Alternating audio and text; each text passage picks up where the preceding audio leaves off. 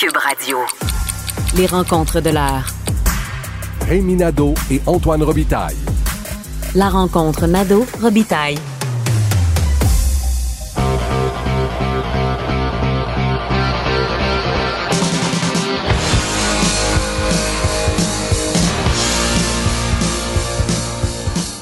Bonjour Rémi Nadeau. Bonjour Antoine. Amateur de rock lourd, expert en steak, tarte au sucre et accessoirement chef de bureau parlementaire à l'Assemblée nationale. Et justement, la saison commence demain de l'Assemblée nationale. C'est la grande rentrée. À quoi on peut s'attendre, Rémi? Euh, à part tous verts, l'autre fois tu nous as dit tout le monde va être vert, ça va être à qui sera le plus vert.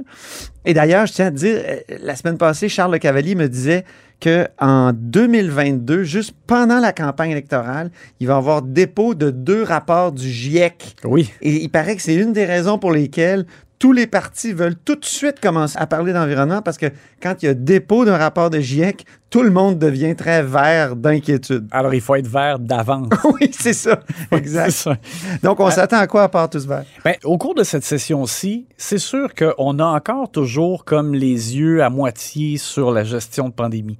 Donc, ça demeure encore euh, une saison marquée par euh, la pandémie, le virus, euh, les, euh, les mesures sanitaires euh, qu'on souhaite euh, euh, le moins contraignantes possible. On souhaite tous retrouver la liberté, mais en même temps... La lassitude C'est ça. Maintenant, il y a, bien évidemment, c'est ça. Il y, a, il y a les variants. On, on craint quand même pour euh, les jeunes qui ne sont pas vaccinés, les moins de 12 ans.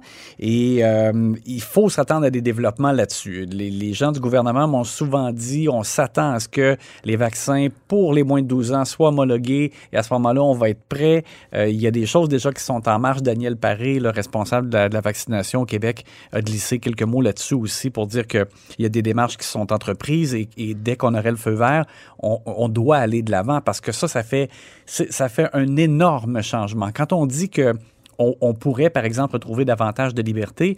Euh, il faudrait qu'il y ait plus de gens vaccinés. Et plus de gens vaccinés, c'est sûr qu'on peut faire le maximum qu'on peut souhaiter pour les 12 ans et plus. Mais tant que les moins de 12 ans ne le sont pas du tout, ben, il reste ce facteur-là de risque et, et- et qui implique donc que le Québec doit demeurer prudent. Alors, ça, c'est, je dirais, le, le- le côté euh, pandémie. Ceci étant, euh, du côté du gouvernement, on me dit qu'il n'est pas question de faire un point de presse hebdomadaire de trio François Legault avec Christian Dubé, Dr Arruda. Euh, Ah non? non, et, et ça.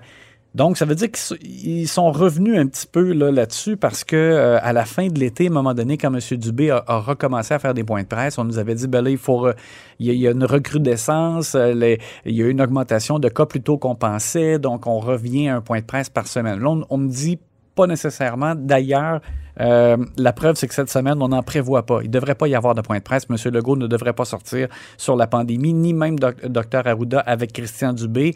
Euh, il est question peut-être d'un- d'une mêlée de presse de Christian Dubé, mais sans plus. Ça veut dire qu'on va y aller vraiment selon euh, la gravité de la situation. On, regarde le nombre de cas, mais on regarde surtout le nombre d'hospitalisations. C'est ça qui fait vraiment comme la différence. Donc, oui, il y a eu une augmentation. On, a, presque atteint 1000 nouveaux cas une journée vers la fin de la semaine passée. Oui, 900 quelques. Mais là, c'est redevenu, euh, on est revenu vers les 600, donc ça, ça bon, Ouais, mais c'est avec les tests de fin de semaine, ça. Les gens ne vont pas faire tester en fin de semaine, souvent.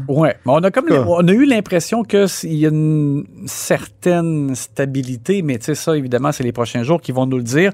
Alors pour la gestion de la Covid, c'est un peu ça. C'est sûr que les les partis d'opposition entendent quand même poser des questions là-dessus. Ça sera évidemment là, toujours au cœur euh, des préoccupations de cet automne. Euh, pour le reste, maintenant, si on regarde les, les éléments importants, les sujets qui vont faire l'objet de beaucoup de discussions, il y a évidemment, on en a parlé à quelques reprises, euh, crise du logement là, dont les suites se font encore sentir. Ah oui? Euh, non seulement à Montréal, mais dans différentes villes où il y a encore beaucoup de, de- de problématiques. Parce qu'on avait l'impression que c'était comme dégonflé, cette question-là, après le 1er juillet, non? Un peu sur le plan, je te dirais, médiatique, mais les, euh, les organisations qui viennent en aide aux gens qui ont eu des difficultés Sur le terrain. sur le terrain euh, continuent de, de parler de problématiques et euh, je sais que notamment du côté de Québec solidaire, ça va être un point qui, euh, qui va les intéresser. En, fait, que eux vont ramener sur, sur le tapis. Euh, L'autre chose, pénurie de main-d'œuvre parce que les impacts se font sentir à différents endroits, dans différents secteurs économiques. Euh, ça, c'est sûr que c'est une grosse préoccupation et on sait que le gouvernement cherche des façons de, de bouger là-dessus. Jean Boulet va être très, très, très sollicité euh, par ses collègues et euh, va subir de la pression des partis d'opposition. Ça, il faut s'attendre à des choses là-dessus. Puis en plus, la pénurie de main-d'œuvre fait mal aux compétences exclusives du Québec que sont la santé et l'éducation, dans le Ah, fond. totalement. Parce que c'est dans ce- ces deux secteurs-là où c'est probablement le pire. Là. Alors, il nous manque de professeurs, d'enseignants, il nous manque euh, d'infirmières. C'est, grave. C'est ça, c'est dans, dans les secteurs de santé et de que ça a le plus d'impact euh, plus grave. Euh, c'est sûr que sur le plan des services, on sait qu'il y a bien évidemment les, Les restos. des salons de coiffure, les restaurants, dans le secteur de l'hébergement, du tourisme, etc., etc. Mais ça, c'est sûr que oui, on subit certains contre-coups. Euh, Il y a des services qui se donnent plus, par exemple, le lundi ou le dimanche, où il y a, y des fermetures, et des restaurants qui servent plus le midi. Mhm. Bon, mais ça, on est capable de vivre euh, avec ça jusqu'à un certain point. C'est pas. Oui, mais- tes cheveux longs, moi, ça me va. ça, c'est pas trop grave. mais euh, mais c'est surtout du côté de la santé de l'éducation où là, vraiment, les, les effets, et même, pour- même dans, dans l'entreprise manufacturière, euh, ça pose problème aussi parce qu'il y a des gens qui sont pas capables de développer. Ils pourraient faire des contrats, créer de l'emploi, mais ils, ils- des fois, ils le font pas parce qu'ils ils savent qu'ils ont pas de candidats, qu'ils sont pas capables de recruter. Alors ça, c'est c'est sûr que c'est un frein euh, à la relance économique. Donc, euh, pénurie de main-d'œuvre, super important. Les garderies, on en avait parlé à quelques reprises. Là aussi, pénurie de main-d'œuvre. Donc, pénurie de main-d'œuvre aussi qui fait mal et on a de la difficulté à créer des nouvelles places. Et aussi, ben, c'est la négociation avec les éducatrices qui sera un point euh, crucial. Donc, je reviens pas trop là-dessus parce qu'on l'avait déjà dit, mais Oui. alors ça, ce sera vraiment des, des- des secteurs à surveiller. Maintenant, sur le plan législatif, Oh! Ça va Alors- être français, français, français.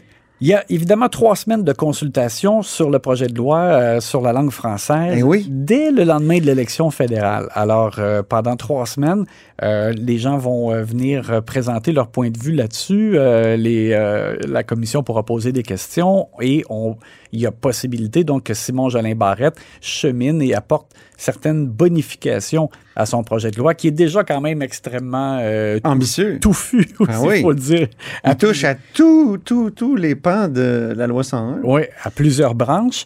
Euh, dans le cas de Simon Jolin Barrette, il y a aussi un projet de loi qui sera déposé euh, concernant le droit familial, mais c'est surtout concernant les mères porteuses. On a scindé La filiation. ouais. Exactement, donc en deux parties. Euh, pour ce qui est de, la- de ce qu'on appelle la conjugalité, de revoir en fait là, la notion de famille avec les nouveaux, les conjoints de fait, les, que- quels sont les droits de chacun, dans, dans quelles circonstances, ça, c'est remis donc euh, euh, ultérieurement. Est-ce qu'on pourra vraiment le faire avant la fin du mandat de la CAQ? C'est.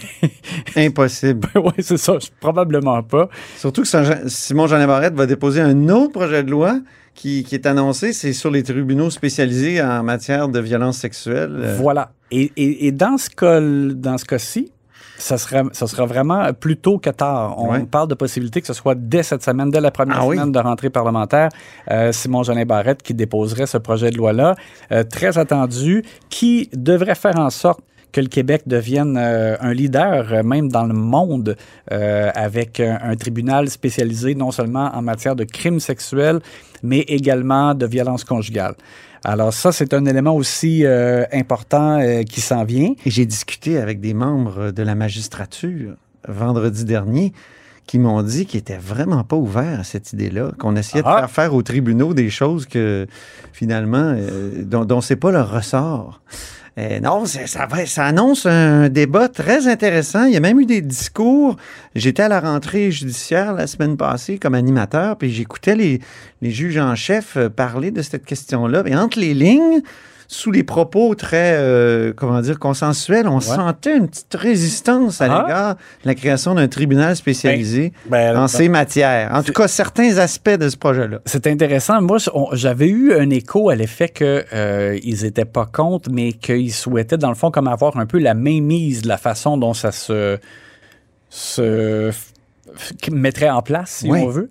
Et euh, alors que Simon Jeanin Barrette, lui aussi, veut euh, en fait avoir le contrôle de ça. Donc, euh, il y a aussi, ben là, il y, a, il une juge qui m'a dit carrément que il y a des choses là-dedans qui ne sont pas du ressort du tribunal, dans le sens où préparer une victime et tout ça, c'est- les procureurs qui doivent faire ça. C'est pas au tribunal à faire ça, qui doit rester neutre et tout ça. Il y a du travail policier là-dedans. Donc, c'est surtout aux policiers et aux procureurs de, de- de- de s'occuper d'améliorer finalement les conditions d'une euh, d'une victime euh, potentielle. Hmm. Ben, en tout cas, Ouais. ça sera un élément. Ça va être des bons débats. Oui, effectivement, qui amènera débat.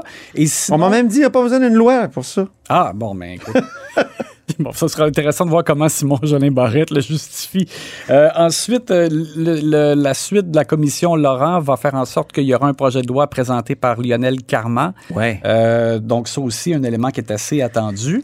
Jean-François Robert va présenter un projet de loi concernant le protecteur de l'élève. Oui. Euh, alors, c'est pas mal ce qui ressemble au, au contenu législatif et c'est sans compter que euh, à la réforme, de- euh, pas à la réforme, mais à la session du printemps, Jean Boulet n'a pas pu faire adopter euh, la, la grande transformation du régime de santé et sécurité au Ben travail. On continue de faire de l'étude article par article. C'est d'ailleurs c'est un des c'est un des trucs pour lequel il y a eu le, en premier des travaux parlementaires à la Au fin- mois d'août. à la fin de l'été, en plein mois d'août. Et euh, ça se poursuit. Le peu d'écho que j'ai eu, on me dit qu'il n'y a pas d'écueil particulier et que Jean Boulet n'avait pas non plus d'éléments vraiment précis, nouveaux euh, dans les modifications. Mais ce qu'on, évidemment, ce qui est important, c'est de faire atterrir pour que ce soit adopté. Merci beaucoup, Rémi Nadeau. Bonne fin de journée. Amateur de rock lourd, expert en steak, tarte au sucre et accessoirement chef de bureau parlementaire à l'Assemblée nationale. À demain.